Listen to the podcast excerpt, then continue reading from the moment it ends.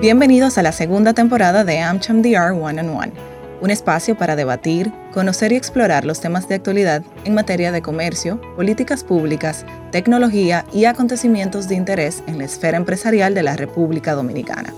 Hoy tenemos un episodio muy interesante donde estaremos conversando sobre la ciberseguridad y para ello nuestro host de hoy será Eder Herrera, líder de la Comisión de Ciberseguridad del Comité de Tecnología de esta, su Cámara Americana de Comercio.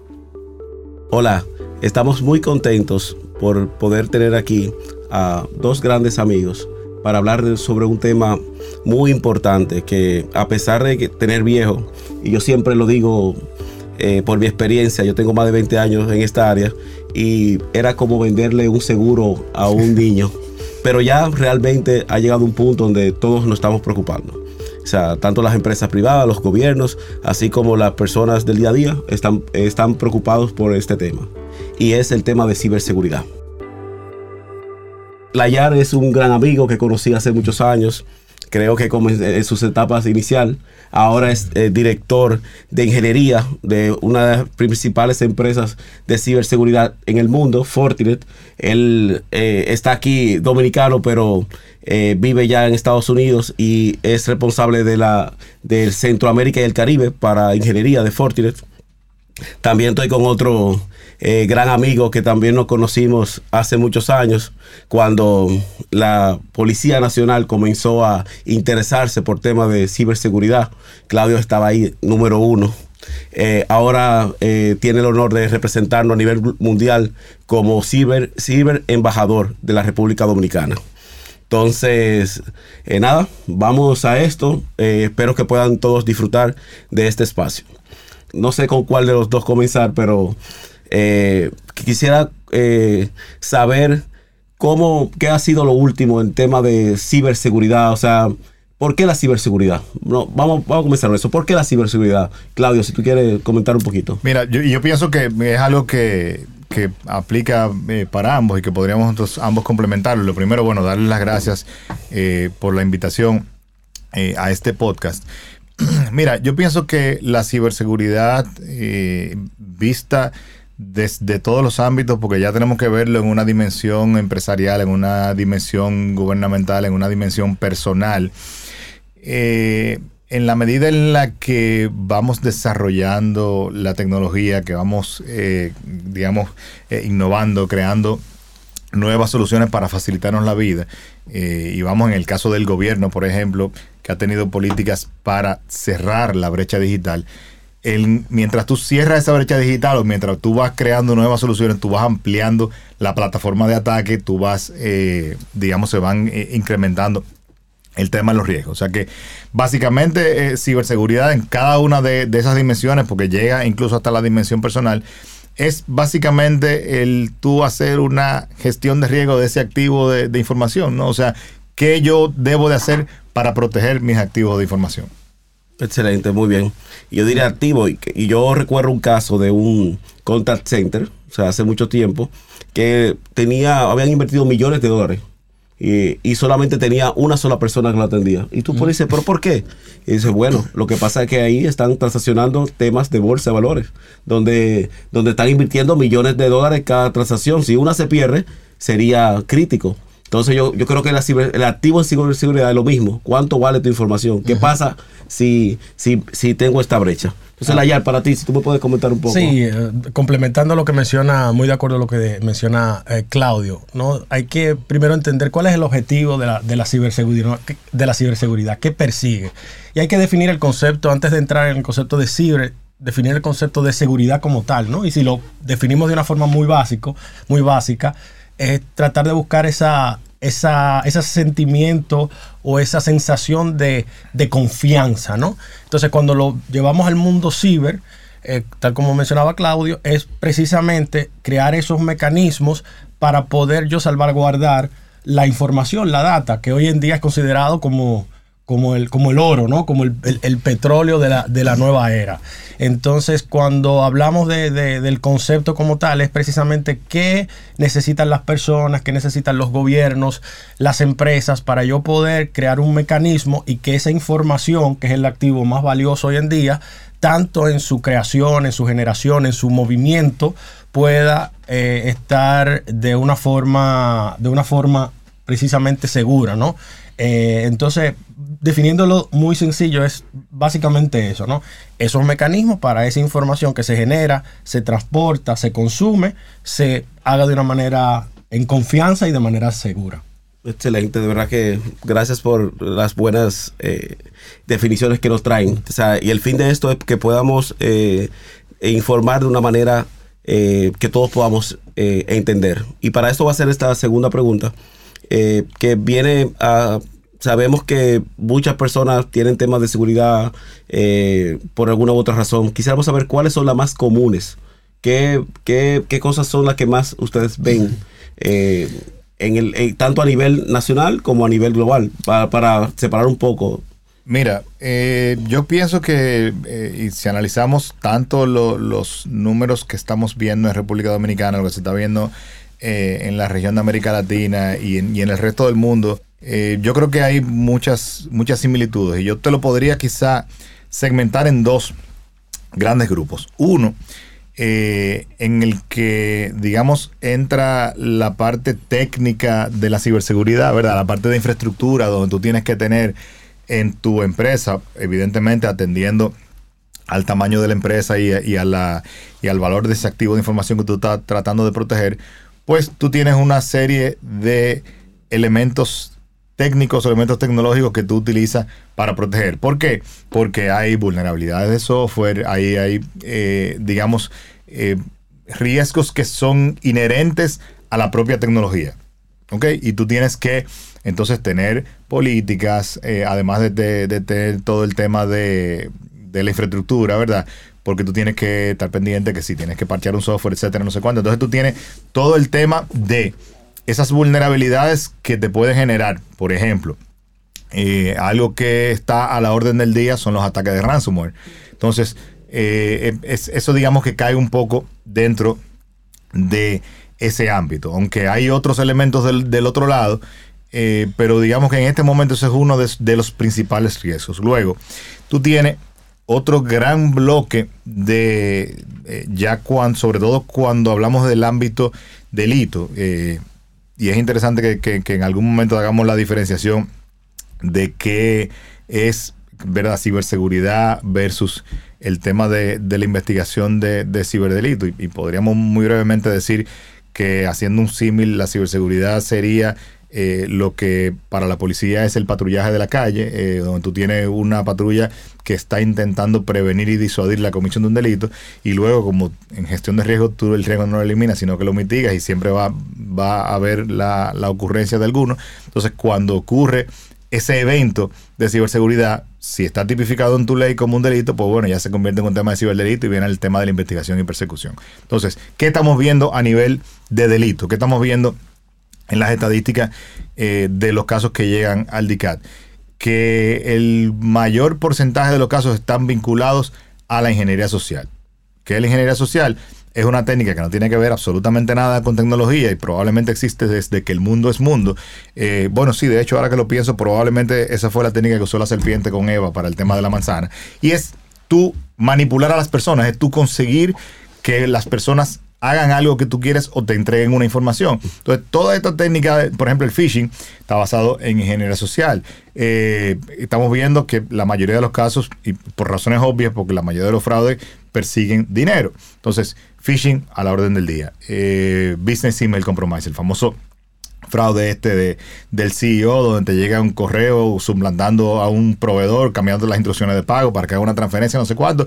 Igual, o sea, todos son elementos eh, o, eh, delitos que tienen como base algún tipo de, técnica de ingeniería social. Entonces, yo pienso que las dos grandes amenazas son no estar preparados para eh, las, aquellos riesgos que son inherentes a la tecnología, donde tú, de nuevo, tienes, sí, tienes que tener esos elementos de protección y demás, tienes que tener política y demás, Pero del otro lado, y yo pienso que es quizás el más crítico y podría ser el menos costoso, eh, y al final podríamos decir hasta que el más costo efectivo, eh, donde tú tienes que enfocarte en, la gente. Yo digo siempre bromeando, y solamente me entenderán los informáticos, que la mayor, el mayor riesgo está en la capa 8 del modelo óseo. O sea, el, mayor riesgo está en la persona que está frente al teclado, en la persona que tiene el dispositivo. Entonces, tú puedes invertir millones de dólares en, tener eh, los mejores sistemas de seguridad del mundo, pero si la persona que tiene las credenciales la anota en un post y la pone bajo el teclado o la entrega en un ataque de phishing, bueno, pues esa inversión no sirvió de nada. Entonces, hay que invertir en la gente, hay que invertir en concienciación de nuestros colaboradores en la empresa. El problema, dicen que está muchas veces entre la computadora y la silla, ¿no? Exacto. Eh, mira, eh, para, complementar lo que menciona Claudio, la realidad es que la ciberseguridad, mucha gente cuando escucha ciberseguridad piensa en tecnología, piensa propiamente en que es un un proceso tecnológico y no. La verdad es que la ciberseguridad, obviamente la tecnología es un elemento fundamental. Hay, hay tecnologías que van a ayudar a reducir ese riesgo. Sin embargo, eh, cuando hablamos de ciberseguridad hay varios elementos también que te ayudan a, a reducir ese riesgo y aumentar esa postura tecnología es uno de ellos, pero también está el tema de creación de políticas, y cuando hablo de políticas son procedimientos, procesos, tanto gubernamentales, institucionales, eh, empresariales, que van a, ¿no? a formar eh, lo que se le llama gobernanza, ¿no? ¿Cuáles son todos esos mecanismos que yo voy a utilizar basado, hay muchos estándares como, y aquí algunos términos tecnológicos como eh, ISO 27001, el marco de referencia de NIS, que básicamente establece cuáles son esos lineamientos que las instituciones deben contar o deben seguir para poder crear ¿no? un, ambiente, un ambiente seguro. Y el tercer punto eh, definitivamente es el, tema de las personas. Eh, las personas son, es, es considerado en el mundo de, la ciberseguridad el eslabón más débil, es por donde principalmente puede, puede una, institución verse, es el vector principal, ¿no? El más vulnerable. Entonces, trayendo aquí un poco y, y yéndome directamente a tu pregunta, si, si, vemos a nivel de cifras y de números, hay muchos ataques, como menciona Claudio, temas de phishing, ingeniería social, que persiguen, utilizan un mecanismo tecnológico, que es el email, pero realmente eh, donde está la brecha principal es en la falta de conocimiento. Ahí entra un tema de educación, que sé que vamos a hablar acerca de eso, pero ahí entra tema, un tema eh, fundamental de la, educación. Eh, para traer algunas cifras, nosotros en Fortinet parte de lo que hacemos es precisamente esto gracias a varios sensores que tenemos la, base instalada, extraer y recolectar información de cuál es el espectro ¿no? a nivel de ataques en el, a nivel mundial. En el caso de República Dominicana, para ponerlo en contexto, en el año 2022 se recibieron más de 5 mil millones de ataques. Si lo dividimos en la cantidad de habitantes, esos son intentos, ¿no? ¿no? No quiere decir que son ataques exitosos, pero en la parte tecnológica, eso quiere decir, si lo sacamos en promedio, es que cada habitante recibió al menos 420 intentos de ciberataque, para tener alguna idea. Y muchos de esos están relacionados principalmente con phishing y con eh, temas de ransomware, incluso ransomware as a service, que no necesariamente necesitas a alguien que tenga un conocimiento tecnológico. Entonces, por ahí es que no nosotros vemos que, que, que vienen los riesgos, ¿no? algunos riesgos tecnológicos, pero el principal es el, riesgo humano. Que de repente, se me ocurre que quizás la, audiencia es bien heterogénea y se valdría la pena que eh, definir qué es un ransomware, explicar qué es un ransomware. Sí, totalmente. Eh, de manera muy simple, ¿no? Un ransomware es un tipo de ataque, es un tipo de, de virus que lo que hace es que encripta o secuestra la información de un dispositivo con una llave que únicamente la tiene el atacante. Y para poder liberar esa información, el atacante pide una recompensa. Entonces es, es un ataque muy popular hoy en día porque lo que persigue es a través de ese vector monetizar el tema del ciberataque, ¿no? Poder sacar dinero, plata, de ese ataque que yo estoy generando. En, palabras muy llanas es eso, ¿no? Encripto la información, imagínate que encripten las fotos de tu celular, del bautizo de tu hijo, y es el único lugar donde lo tienes. ¿Qué, qué precio tiene eso? Exacto. ¿Estarías dispuesto a pagarlo para recuperarlo o no? Entonces ahí es donde entran temas como ransomware. Si lo llevamos al mundo empresarial, bueno. Claro, pero, pero entonces a eso déjame agregar algo, ¿verdad? Que es digamos que la, primera iteración o la primera eh, versión de ransomware, pues básicamente atacaba la disponibilidad y esa, esa era esa extorsión por la disponibilidad de tu información. Y eso tú lo resolvías con una buena política de respaldo. Dice, bueno, pues restauro mi respaldo, pierdo ocho horas de transacción y no pasó nada. Eh, pero entonces ahora la segunda eh, iteración de eso fue atacar la confidencialidad. Entonces ahora es una doble extorsión de yo te extorsiono para devolverte el control de tu data, pero también te extorsiono para no revelar información sensitiva que tú tienes ahí adentro. Y luego esto se agregó una tercera capa que es la ahora triple extorsión, que ya no solamente eh, yo voy a atacar la disponibilidad y la confidencialidad, sino que además voy a atacar, amenazarte o a chantajearte con eh, dañar tu reputación. Entonces te voy a publicar en un wall of shame de que tú fuiste víctima de, un ransomware. Y eso, imagínense que estamos hablando de una gran empresa multinacional, de un banco, de, empresas que su reputación es uno de sus mayores activos. Entonces, eh, digamos que ahí el delito pues ha evolucionado bastante increíble, de verdad que eh, aunque conozco del área, porque estoy en ella, eh, me llama mucho la atención estos puntos porque creo que eh, son cosas que debemos de tomar mucho, llevar, de, tomar mucho o llevar mucho la atención. Entonces, algo importante, Claudio, para luego pasar a ayer, desde el punto de vista de gobierno, eh, punto de vista internacional, que yo sé que tú manejas ambas cosas, ¿qué cosas están haciendo el, gobierno dominicano? ¿Qué cosas, por ejemplo, de tu posición, que como sirve, embajador, está, tú ves que está haciendo a nivel global para poder mitigar este tipo de situación? Mira, la República Dominicana ya eh, lleva cerca de 20 años, eh, digamos, con un interés creciente y, estando muy activo en el tema Comenzamos en el, en el año 2004 eh, con la redacción de lo que hoy es la ley 5307 contra crímenes de delito de alta tecnología.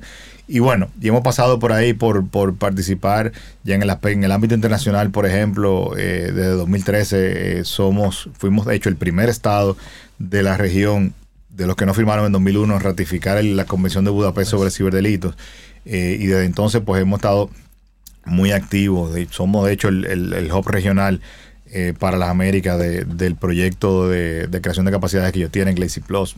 Hemos estado muy activos en la OEA, últimamente también en Naciones Unidas. En el ámbito eh, doméstico nacional, eh, hemos de ya, por ejemplo, de 2018 tuvimos nuestra primera estrategia nacional de ciberseguridad. Ahora, el año pasado sacamos la segunda versión, que era la Estrategia Nacional de Ciberseguridad a 2030 eh, ya vinculada a la agenda digital 2030. Eh, Entonces es algo que el gobierno se lo está tomando muy en serio. Eh, ya se han creados, creado perdón, varias estructuras para trabajar el tema y en el caso de la ciberseguridad, pues nosotros tenemos un Centro Nacional de Ciberseguridad que fue creado en 2018 a partir de, de esa estrategia, que básicamente tiene la misión de eh, proteger los activos de información de las infraestructuras críticas nacionales, estén estas en manos eh, del gobierno o en manos privadas.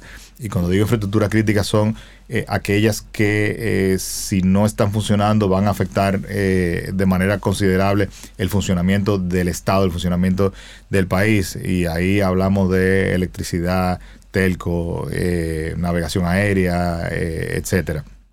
Y también tiene la misión de proteger eh, a las instituciones del gobierno en general. Eh, además de eso, eh, sirve para orientar, digamos, hay cápsulas que se publican en el portal, que se emiten por Twitter, por redes sociales y demás, ya orientado incluso a la población en general para temas de, awareness, de, concienciación. y pues hemos ido, digamos, crecientemente trabajando en ese aspecto. Ya eh, consolidando el tema del ámbito internacional, eh, República Dominicana decidió eh, a principios de este año seguir, digamos, consolidando ese liderazgo que hemos venido teniendo a nivel internacional desde que ratificamos la Convención de Budapest en 2013 hemos, digamos, un poco seguido la tendencia de muchos países que ya están creando en sus cancillerías eh, unidades dedicadas a ciberseguridad eh, y que han designado incluso ciberembajadores. Tenemos aquí en la región solamente los Estados Unidos tiene un ciberembajador, Canadá tiene una unidad dedicada a ciber, pero no designado embajador, pero luego los 27 estados de la Unión Europea lo tienen, en Australia, Nueva Zelanda, Japón, eh, Corea del Sur y hay muchísimos otros países que ya tienen eso en, sus estructuras. ¿Por qué? ¿Cuál es la importancia de eso? Y, quizá a muchas personas le puede eh, sonar algo excesivo, pero ¿cuál es la primera característica del ciberespacio? Que no tiene frontera. Nosotros estamos acostumbrados al concepto tradicional de territorialidad y de jurisdicción. No tenemos claramente definido un espacio terrestre, tenemos claramente definido un espacio aéreo y tenemos claramente definido el espacio marítimo y cuáles son las aguas nacionales, territoriales, y con las, aguas internacionales y demás. Y todas las reglas están basadas en esa territorialidad. ¿Qué pasa con el ciberespacio? El ciberespacio no aplica eh, ese concepto de la misma manera. Entonces, eh, se comienza eh, eh, a hacer esfuerzos en esos ámbitos internacionales de cómo nosotros vamos a crear o adaptar las reglas de juego que existen a esa realidad o crear nuevas reglas de juego. Entonces, tenemos, por ejemplo, en Naciones Unidas hay dos, dos comités, dos grupos de trabajo. Uno que trabaja el ámbito de la ciberseguridad, el comportamiento responsable de los estados en el ciberespacio, un poco, digamos, viendo la dimensión más político-diplomática del tema eh, todo aquello que, pueda tener que ver, por ejemplo, con atribuciones de, ciberataque cuando son eh, originados desde un estado, están patrocinados por ese estado y demás. Y luego está eh, el de ciberdelito. Hay un comité que tiene la misión de elaborar una nueva convención internacional para el tema de los ciberdelitos, intentando tener un alcance mayor, un, poco más global de las que existen en este momento. Entonces, la importancia es que tenemos, aunque hay, si nos vamos al ámbito de ciberdelito, Eso, es, tiene básicamente eh, eh, que ver con la parte de eh, justicia penal, con Procuraduría, ¿verdad? Ministerio Público, Policía y demás. Pero al haber un ámbito internacional, si yo estoy investigando, el DICAT aquí está investigando un ciberdelito que tiene su víctima en la República Dominicana y podría incluso tener a la persona que comete el delito en el territorio, pero resulta que hay un elemento de evidencia que está en un servidor fuera de, nuestro territorio. Entonces ahí entra el tema de la diplomacia, ahí, entra el tema de los convenios internacionales, cómo yo voy a establecer un mecanismo que me permita obtener de manera legal esa evidencia de forma que sea admisible en mi proceso penal aquí, o sea, de forma que el juez aquí en la República Dominicana porque lo primero que me van a preguntar el juez cuando yo presente la evidencia de que, mira, eh, eh, el ataque vino de tal, de tal parte, yo tengo tal IP y tengo no sé cuánto, lo primero que me van a preguntar, ¿de dónde obtuvo eso? ¿Cómo usted lo obtuvo? Porque esa prueba tiene que ser legal para que sea admisible. Entonces, todo eso eh, involucra el, ese ámbito ya diplomático internacional. Wow, bastante interesante. De verdad que me estoy nutriendo con esas informaciones que no, no la conocía realmente. Y Layar, para traerte tú que, aunque trabajas a nivel general, también ves que muchos casos en términos de empresas. ¿Cómo tú ves la postura de seguridad? ¿Qué cosas tú ves que las empresas están haciendo, tanto a nivel regional, como manejan la parte de Centroamérica y el Caribe, pero también me gustaría que hable un poquito del caso dominicano. ¿Cómo tú ves la República Dominicana en materia, en materia de ciberseguridad? Mira, eh, definitivamente el espectro cibernético es un espectro que no, no tiene fronteras, ¿no? Tal como, como mencionaba Claudio. Y un poco para, antes de, cerrar el tema de gobierno, ah, siempre me gusta ¿no? ver, ver el panorama amplio basado en cifras también. Claudio hablaba de la, de la PNUD y la PNUD siempre no trae, trae muchas estadísticas acerca de cuál es el cuál es la postura, cuál es el posicionamiento, también el Foro Económico Mundial, pero en el caso de gobierno hay un indicador que a mí me llama mucho la atención, un reporte que, lanza Naciones Unidas, la PNUD, eh, todos los años, que es, un, el índice de desarrollo en gobierno digital. Y ese índice de desarrollo, en esencia, lo que mide es cuál es el avance que tienen los países miembros de, las Naciones Unidas en, el tema digital como, como entidad gubernamental. Eh, sin entrar en el detalle, República Dominicana está muy bien posicionada en el tema de ciberseguridad. Te lo, te lo digo tanto por lo que conocemos las iniciativas de gobierno, también como lo veo comparado con otros países de la región que me toca visitar. Veo que realmente estamos en un punto bastante avanzado en en, tanto en conocimiento como en temas de, acción, iniciativas, proyectos de ley, instituciones. Estamos en, bastante, somos un modelo para, para la región. Pero volviendo al tema del índice del desarrollo eh, de, de gobierno digital, ese índice mide básicamente tres elementos. Uno es cuántos servicios en línea tienen los gobiernos de, los países, ¿no? Miembros de, de las Naciones Unidas. El segundo elemento es cuál es, el índice de capital humano que está disponible para utilizar esa, ese, ese, ese, ¿no? esos servicios tecnológicos. Y eso son estadísticas que se miden a través de la UNESCO. Se, se, tienes cuántos servicios en línea, cuántas personas pueden utilizarlo y cuál es la infraestructura que tú tienes para poder entregar esos servicios a la sociedad. Cuando comienzas a mirar y a relacionar el índice de los diferentes países y también un poco de las estadísticas de cuál es la cantidad de intentos de ataques que reciben, ves que hay una relación entre los países que tienen un gran índice de gobierno digital, es decir, tienen muchos servicios en línea relacionado con la cantidad de ataques. Mientras más servicios en línea tienes, eres un, vector o un eres de mayor interés para los ciberatacantes.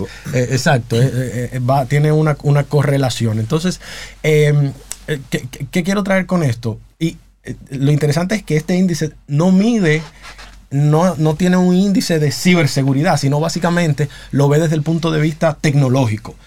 Eh, y ahí es donde entra la relación y lo que decía de que la ciberseguridad no, necesariamente es un proceso totalmente tecnológico, hay, la ciberseguridad abarca otros procesos. Entonces, si lo vemos desde el, punto de vista de gobierno, hay que estar listo porque cada vez más la sociedad demanda a que los procesos se digitalicen, que yo pueda sacar un acta de nacimiento sin tener que ir a una oficina, que yo pueda, no sé, renovar mi, mi placa sin tener que hacer una fila. Y así podemos mencionar todos los servicios que se ofrecen en un gobierno. Entonces, eh, de nuevo, volviendo al tema de nuestra postura como país en el tema de gobierno, tenemos un gran índice de servicios en línea, de índice de desarrollo de gobierno digital, pero también basado en las iniciativas, en los proyectos de ley, en la fortaleza institucional, también nuestra postura es bastante alta. Cuando vamos al sector empresarial, te pudiera decir que vamos en el mismo camino, ¿no? Eh,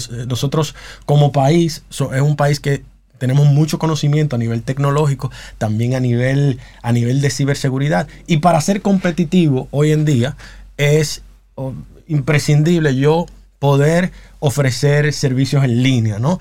Parte de lo que persiguen todas las empresas, cuando y esto basado también en indicadores, es aumentar o mejorar la experiencia de los usuarios.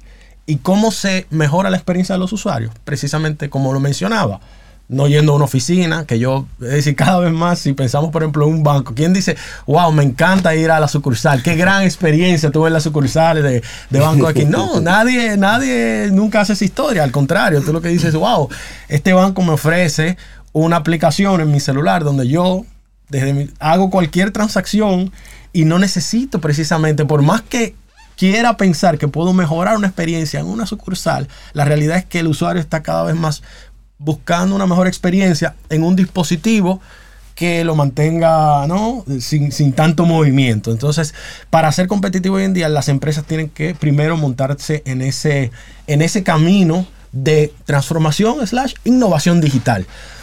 Pero la innovación y la transformación digital viene con los retos de, ciberseguridad. Cómo esa información desde el usuario que le está creando, la está generando, hasta esa base de datos que está en esa entidad, en ese banco, en esa tienda que se aloja, cómo yo, cuáles mecanismos y cuáles controles yo debo aplicar para que uno, la información se encuentre seguro, pero segura, pero que esa experiencia del usuario, porque haya varios controles de seguridad, no se vea afectada.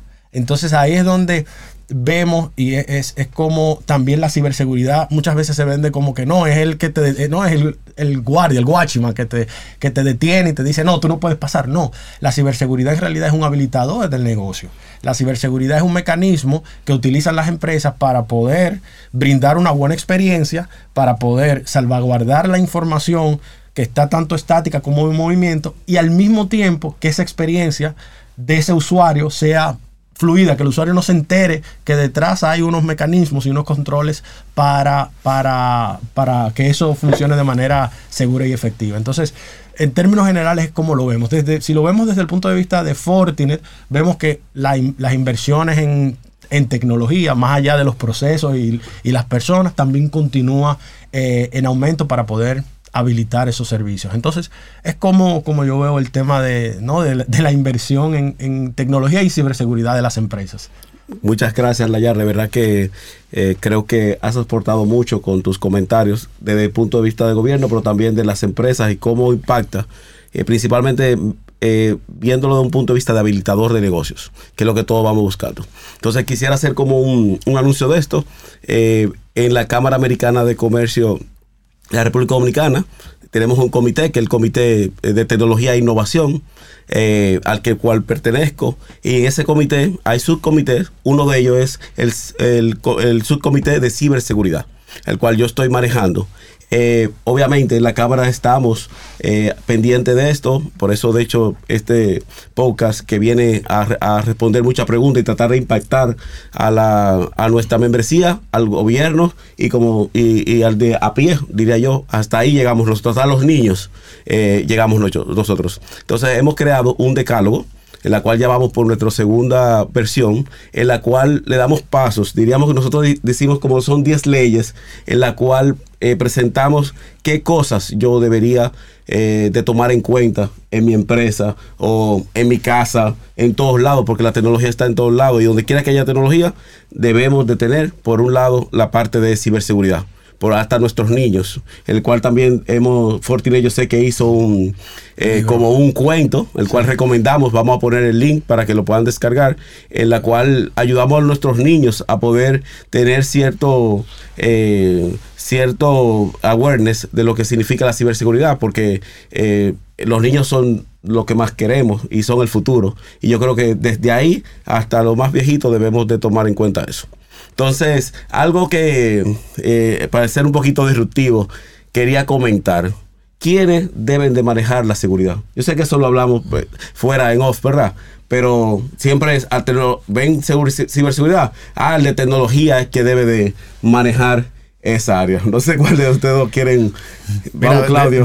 depende en qué dimensión tú lo veas, porque si lo vemos en la dimensión personal, debe manejarla todo el que tenga el ombligo para adelante. O sea, todo el mundo, estamos en una, eh, en una eh, era en la que todo el mundo tiene un dispositivo en la mano. O sea, no importa eh, a lo que tú te dediques. O sea, tú ves en la calle al frutero, al limpiabota, al que tú quieras y tú lo ves que tiene un smartphone en la mano y que usa redes sociales y que está usando TikTok y que no sé cuánto. Entonces, hay una dimensión personal en la que tú eres responsable de tu propia seguridad y ahí viene todo ese tema de awareness, ¿verdad? De, concienciación y demás. Ahora, si estamos hablando de las organizaciones, en las empresas, el modelo tradicional, ¿verdad? Por lo menos el, modelo en el que yo eh, comencé en tecnología eh, a finales de los años 80 es que seguridad TI era una parte de tecnología. Eh, y digamos que buscaba en ese momento que tú tuvieras eh, eh, un poco la, la, dimensión de seguridad en el diseño, en el desarrollo de tus aplicaciones y demás, y que tuviera que sí, el antivirus, etcétera. Ahora bien, en la evolución de, del tema, yo pienso que en este momento ya el, ese panorama ha cambiado y que no debe estar dentro del área de tecnología por lo siguiente. Si tú miras, podemos tomar, por ejemplo, el reglamento de ciberseguridad del Banco Central, que aplica a todo el sector financiero. Ese reglamento de ciberseguridad establece que el CISO, ¿no? El, Chief Information Security Officer o, la, o la cabeza del área de ciberseguridad debe reportarse a la máxima autoridad de la institución. ¿Por qué? Porque yo, yo tuve, yo viví esa, esa experiencia de, banquero por dos años en, en Banco de Reserva como director general de seguridad. Y seguridad es quien le dice a tecnología cuándo puede poner algo en producción, cuándo puede sacar algo. O sea, es quien fiscaliza ese aspecto de seguridad. O sea, si viene una, una aplicación nueva, ya sea que tú la desarrollaste, ya sea que tú la compraste, ya sea que viene un equipo nuevo, tú no lo puedes poner en producción si seguridad no te certifica que eso pasó alguna serie de, pruebas. Entonces, obviamente, si el de seguridad de, TI o el de ciberseguridad se reporta al director de tecnología, no le va a llevar a la contraria. El director de tecnología quiere sacar lo antes posible la aplicación, quiere poner en producción, porque su métrica es eh, en función de su producción de lo que está haciendo. Entonces él quiere sacarlo lo más pronto posible para poder hacer su número.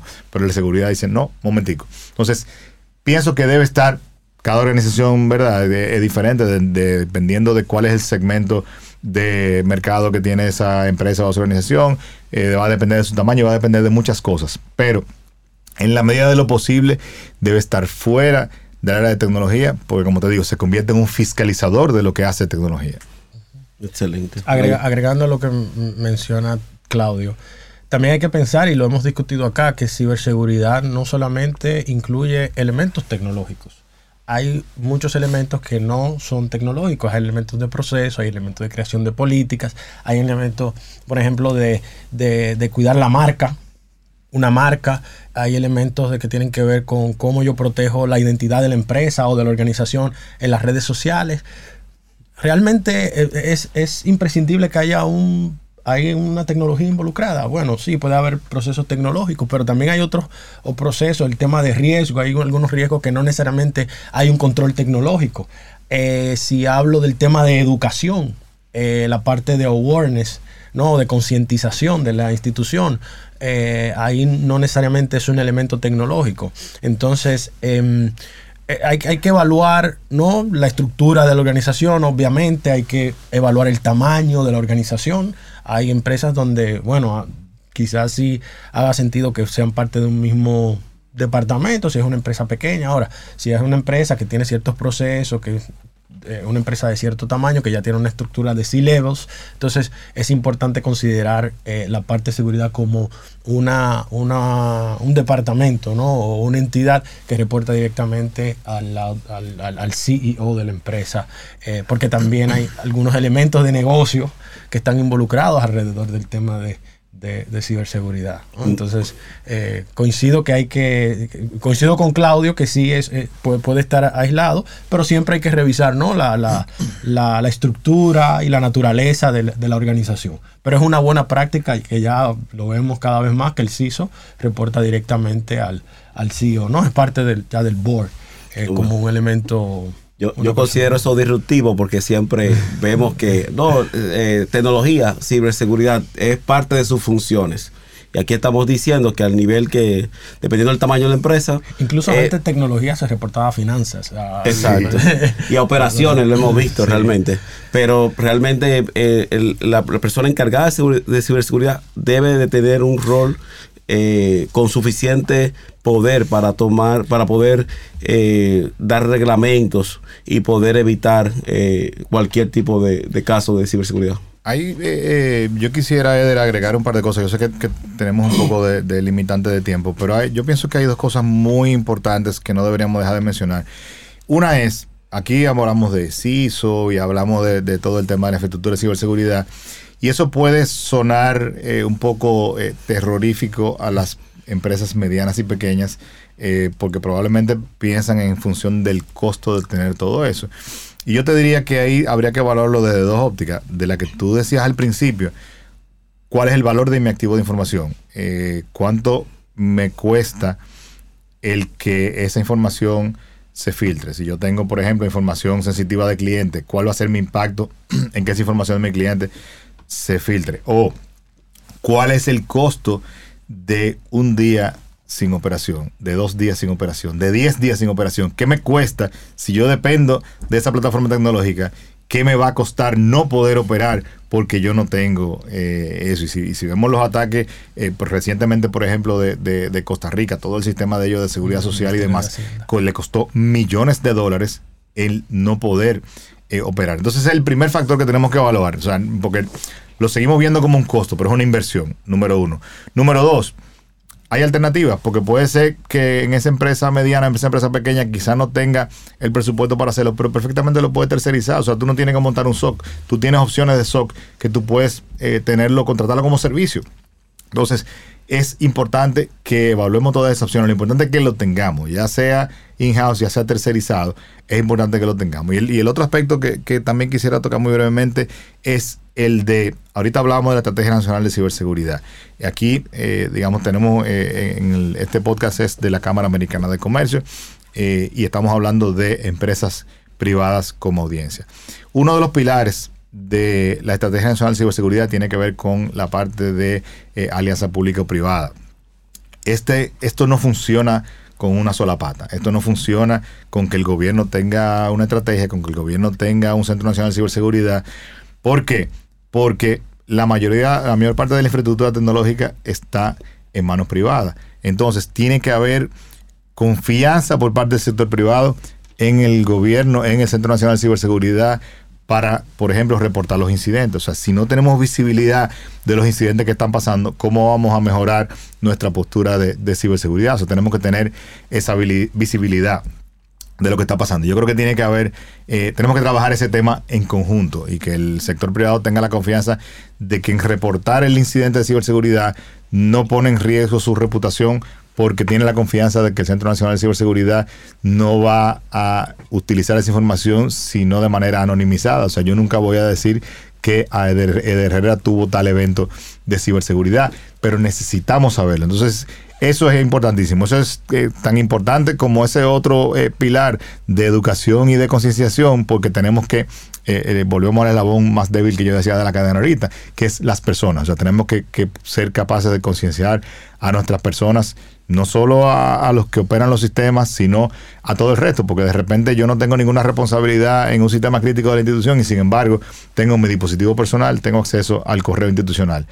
Eh, ya eso representa un riesgo de ciberseguridad. Entonces yo tengo que concienciar a esa persona que tiene ese dispositivo, que tiene acceso a ese eh, activo de la organización, pues yo también tengo que crearle conciencia sobre cómo eh, manejar ese dispositivo. Bueno, yo creo que te voy a decir una anécdota al respecto. Una, una institución voy a reservar el nombre, obviamente, eh, que yo fui a asesorar en materia de ciberseguridad. Y yo le pregunto, o sea, no tiene nada de ciberseguridad. Y yo le pregunto, ¿cómo ustedes hacen para poder protegerse en esta época? Y él me dice, no, es sencillo, nosotros no tenemos nada conectado a, la red, o sea, no salimos nada a internet. Y lo que hacemos es cuando queremos publicar algo, agarramos, lo sacamos en, un, en una memoria lo desconectamos, vamos a una computadora donde hay internet y lo subimos y así no me hackean. Y yo le dije, bueno, la verdad que sí, te está, te está seguro. Ahora bien, hay que ver cuánto eh, tiempo va a durar esa, esa empresa operando y qué tan competitivo puede, puede Exacto, ya es un, una cosa que ni mencionarla en esta época, pero realmente yo diría que si usted no, por lo menos no tiene cierto eh, conciencia de lo que significa la ciberseguridad, no se conecta, hasta un niño. O sea, tenga, cuando usted pone un password, lea. O sea, trate de estar seguro, trate de tener varios passwords. O sea, son cositas básicas que van a ayudar a evitar tener un problema. Tener ese cuidadito. Tú sabes que eh, uno de los elementos de, eh, básicos de la inteligencia emocional eh, tiene que ver con el pensar antes de hablar y pensar antes de actuar. Yo creo que nosotros estamos, estamos en una generación complicada, ¿verdad? Porque la generación de los millennials tiene un tema de inmediatismo y que todos tenemos que hacerlo inmediatamente. Y si eso tú lo combinas, eh, y, y, eso es eh, un elemento excelente para eh, la ingeniería social, con la naturaleza del dominicano, sobre todo el latino, pero sobre todo el dominicano, de siempre querer ayudar. Siempre queremos intentar ayudar eh, y si nos preguntan una cosa y no nos la sabemos, hasta no la inventamos, porque, porque no queremos admitir que no sabemos. Y no solamente no queremos admitir que no sabemos, sino que también queremos saber de más. Entonces me preguntan A y yo respondo A, B, C y D. Y eso para ingeniería social es un palo, ¿verdad? Porque tú revelas información que no tendrías que haber revelado. Entonces, todo eso yo pienso que son eh, elementos que, que, se deben de tomar en cuenta dentro de toda esa eh, concienciación y todo ese tema de, de, de, política, porque ese caso que tú decías de la institución que tiene que lo sacan en un pendrive, eso como que para yo, para que no me asalten, no va a salir nunca de mi casa. Entonces, Exacto. Bueno. Así mismo es. Dayar, una preguntita. Eh, en este año, ¿cuáles son los primeros lineamientos o qué mensajes 2023 eh, tanto de cara de Fortinet como de que tú crees personalmente que podíamos aportar para eh, las personas que están viendo este podcast? Mira, la realidad es que el tema de la innovación digital, el tema de la ciberseguridad, continúa en tendencia continúa en crecimiento. Eh, esto, no, esto no se va a detener. Es decir, como mencionaba, para ser competitivo hoy en día, para insertarse en el mercado, para consumir no cualquier activo, como decíamos, información en la sociedad, en nuestro día a día, necesitamos no necesitamos un dispositivo, necesitamos estar en ese, en ese ciberespacio. Entonces, eh, es importante que unir todos esos puntos que hemos discutido hoy de la educación, si nos vamos al ámbito personal, al ámbito de la sociedad, de la persona que no necesariamente es un, tecnólogo o alguien que, que, sabe de tecnología, pero que utiliza eh, los recursos tecnológicos, es importante que tenga ese conocimiento eh, básico, esencial. Ahí entra el tema de educación, de la awareness. Hay mucha información hoy en día que está disponible. Entender lo básico. Si veo un correo que está sospechoso, ¿qué ¿en qué debería fijarme? No dar clic a, correos que recibo que no conozco em, eh, su origen. Si veo algo que parece muy bueno para ser real, eh, eh, eh, un poco de sentido común, ¿no? Agregar ahí el tema del sentido común y estar preparados porque somos focos. Cada día más los ciberataques continúan presentes. Hay una, una campaña de monetización a través de los ciberataques, de extorsión, de buscar qué información para ti es crítica, tanto en la parte confidencial como en la parte de disponibilidad. ¿Qué ocurre si yo no, no, no, no no logro que tu información, que tu dispositivo, que tus fotos, que, la aplicación de tu empresa, que el proceso gubernamental que está en línea no esté operando. ¿Cuál es el costo de eso? Hay algunos que van a ser tangibles, hay otros que van a ser percepción, hay otros que van a ser eh, afectación de imagen, ¿no? Todos esos son eh, costos que hay que estar eh, preparado y utilizar los mecanismos, ya sea tecnológicos, ya sea utilizar los procesos, utilizar las herramientas y también a las instituciones gubernamentales que ya vienen, ¿no? Que tienen eso bastante definido y ahí eh, eh, agregando lo que discutíamos de las alianzas público-privadas, de contar también con el eh, Centro Nacional de Ciberseguridad. De hecho, nosotros como Fortinet firmamos una alianza con el gobierno dominicano para un acuerdo mutuo de colaboración para continuar aportando a la sociedad a subir esa, esa postura de seguridad. Entonces, recomendación es, es estar conscientes de que eh, la información es un activo eh, codiciado por los ciberatacantes y tener ese, eh, esas reglas básicas de awareness de seguridad. Em, hay un puntito también que yo pienso, no sé si sé que estamos pasados de tiempo, pero es más allá del awareness, hay un tema de conocimiento a nivel de profesionales. Tenemos un déficit de profesionales a nivel de ciberseguridad. Y entiendo que tanto a nivel de gobierno como a nivel de instituciones, de, empresas, tenemos que trabajar en, en, en de buscar esos programas que aumenten, más allá del awareness, programas de capacitación que ayuden a formar profesionales de ciberseguridad. Y ahí también hago una invitación a la juventud, a, las personas que están hoy en día incursionando en temas tecnológicos que también exploren la parte de ciberseguridad. Y diciéndolo así muy franco, hay, hay, hay, trabajo de más para el que hoy en día conoce el tema de, la ciberseguridad. Yo, quiero poner dos puntos. Eh, y es que eh, cuando yo comencé en ciberseguridad, tú tenías que tener un montón de soluciones Dentro de políticas que hemos hablado mucho, educación y soluciones para poder protegerte. Hoy en día, obviamente, aunque la seguridad es cambiante y nadie 100% está seguro, hay muchas soluciones que son integradas, que pueden facilitar tú tener, un, tener las herramientas necesarias a un costo-beneficio. Hay, soluciones desde casas hasta las más grandes instituciones que pueden, que, que pueden ser costo-beneficiosas. Y como dice Claudio también, inclusive tú la puedes tener hasta como una renta esas soluciones. Y luego sí quería eh, informarte de eso, de que yo le digo a las personas, mira, tú quieres poder eh, eh, que te vaya bien dentro de las cosas, contempla tecnología, porque ahora mismo los recursos son escasos y vemos que personas con poco nivel de estudio pueden lograr tener sueldos y retribuciones muy grandes en el área de tecnología tanto ciberseguridad como big data, software, etcétera, etcétera. O sea que creo que, que, eso es importante que lo tomen en cuenta. Entonces, eh, ya para terminar, eh, bueno, un último mensaje a cada uno. Quiero que deberíamos de, de tener la oportunidad para yo entonces dar el, el último y poderlo despedir. Claudio.